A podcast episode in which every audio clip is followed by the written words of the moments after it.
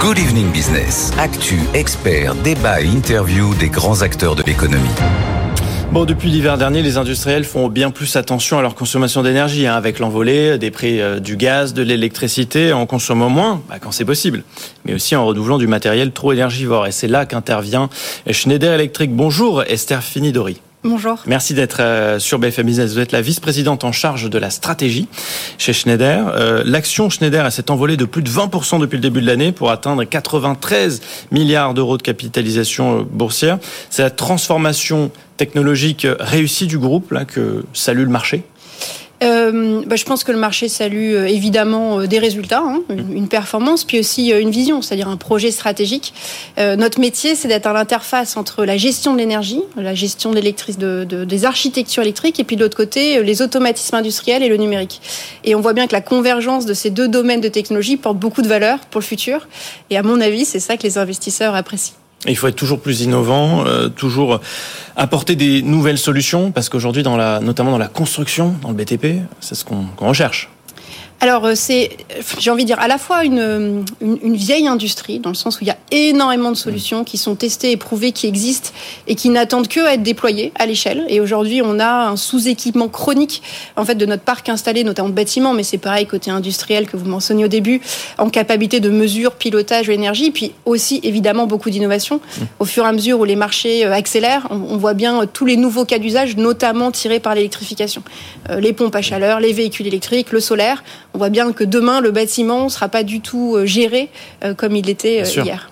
Oui, et puis ça fait partie des enjeux. On le voit aussi aujourd'hui avec les bilans énergétiques. Quand on vend un bien, bon bah on peut plus le vendre quand c'est une passoire, une passoire thermique. Donc il y a beaucoup à faire. Vous surfez aussi là-dessus d'une certaine manière. Vous profitez de la réglementation qui fait qu'on est obligé de faire monter en gamme ces logements sur le, plan énergétique. Profiter par une petite connotation négative, je dirais on l'accompagne. En fait, ce qu'on mmh. voit, hein, et ça a été très bien expliqué par RTE dans les scénarios qu'ils ont publiés au mois de juin, donc ils sont tout récents, c'est qu'en fait le, le chemin euh, entre maintenant et 2035, puis ensuite évidemment 2050, mais parlons déjà des 10-15 prochaines années, mhm. il est extrêmement étroit si on veut livrer à la fois les objectifs climatiques de la France et les objectifs de réindustrialisation. Il faut d'un côté produire beaucoup plus d'énergie, euh, d'électricité décarbonée grâce aux énergies renouvelables, puis dans un deuxième temps, on aura le nucléaire, qui pourra, le nouveau nucléaire qui va arriver.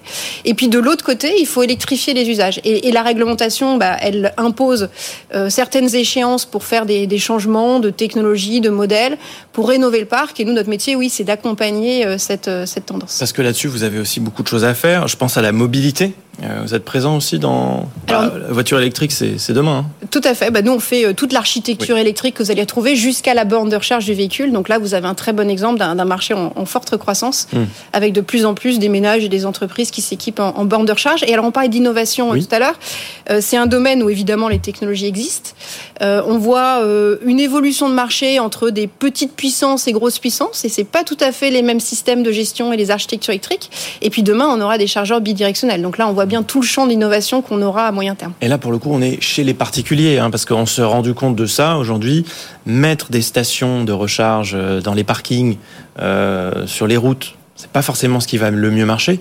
Euh, les habitudes déjà, c'est de recharger son véhicule électrique quand on est chez soi, ce qui ouvre un marché quand même énorme. Oui, alors euh, je dirais c'est l'habitude parce qu'en fait c'est ce dont on a besoin et c'est aussi ce qui sera économique. Évidemment, on a tous besoin de points de charge publics hein, sur la route, dans les autoroutes, euh, mais ces points de charge là, ils ont des très fortes puissances et donc ils coûtent beaucoup plus cher pas juste des questions de, marge, ils vont coûter beaucoup plus cher. Et donc c'est avec le bon équilibre entre charge à la maison puis charge euh, sur la, sur la route, à l'extérieur, euh, qu'on arrivera au final à proposer au ménage quelque chose de moins cher pour, pour sa mobilité. On parlait du bâtiment, euh, le, secteur du BTP, alors qui est quand même dans une période compliquée avec l'augmentation des taux, avec des, des, ventes qui sont beaucoup moins nombreuses. Bon, parfois on parle même d'un secteur totalement à l'arrêt.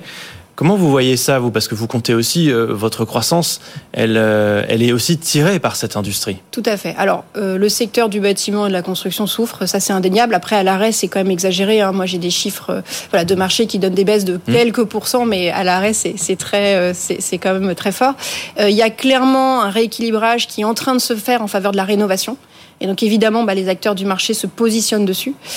et puis je pense là, on est à un moment de switch où il y avait un, un, carnet de commandes qui était très plein. Ces carnets de commandes sont très clairement en train de s'amenuiser et ce secteur-là a besoin de visibilité. Et c'est là où, si on reprend le point de la réglementation, en fait, elle est très positive parce que en instaurant des échéanciers clairs et en donnant de la visibilité, on va réussir à alimenter toute cette filière euh, en visibilité et donc monter en compétences, planification, travaux pour arriver à, switcher aussi un peu sur euh, les types d'opérations qu'ils peuvent réaliser. Et puis sur les marchés, parce que là on parle, on parle de chez nous en fait, on parle de notre quotidien.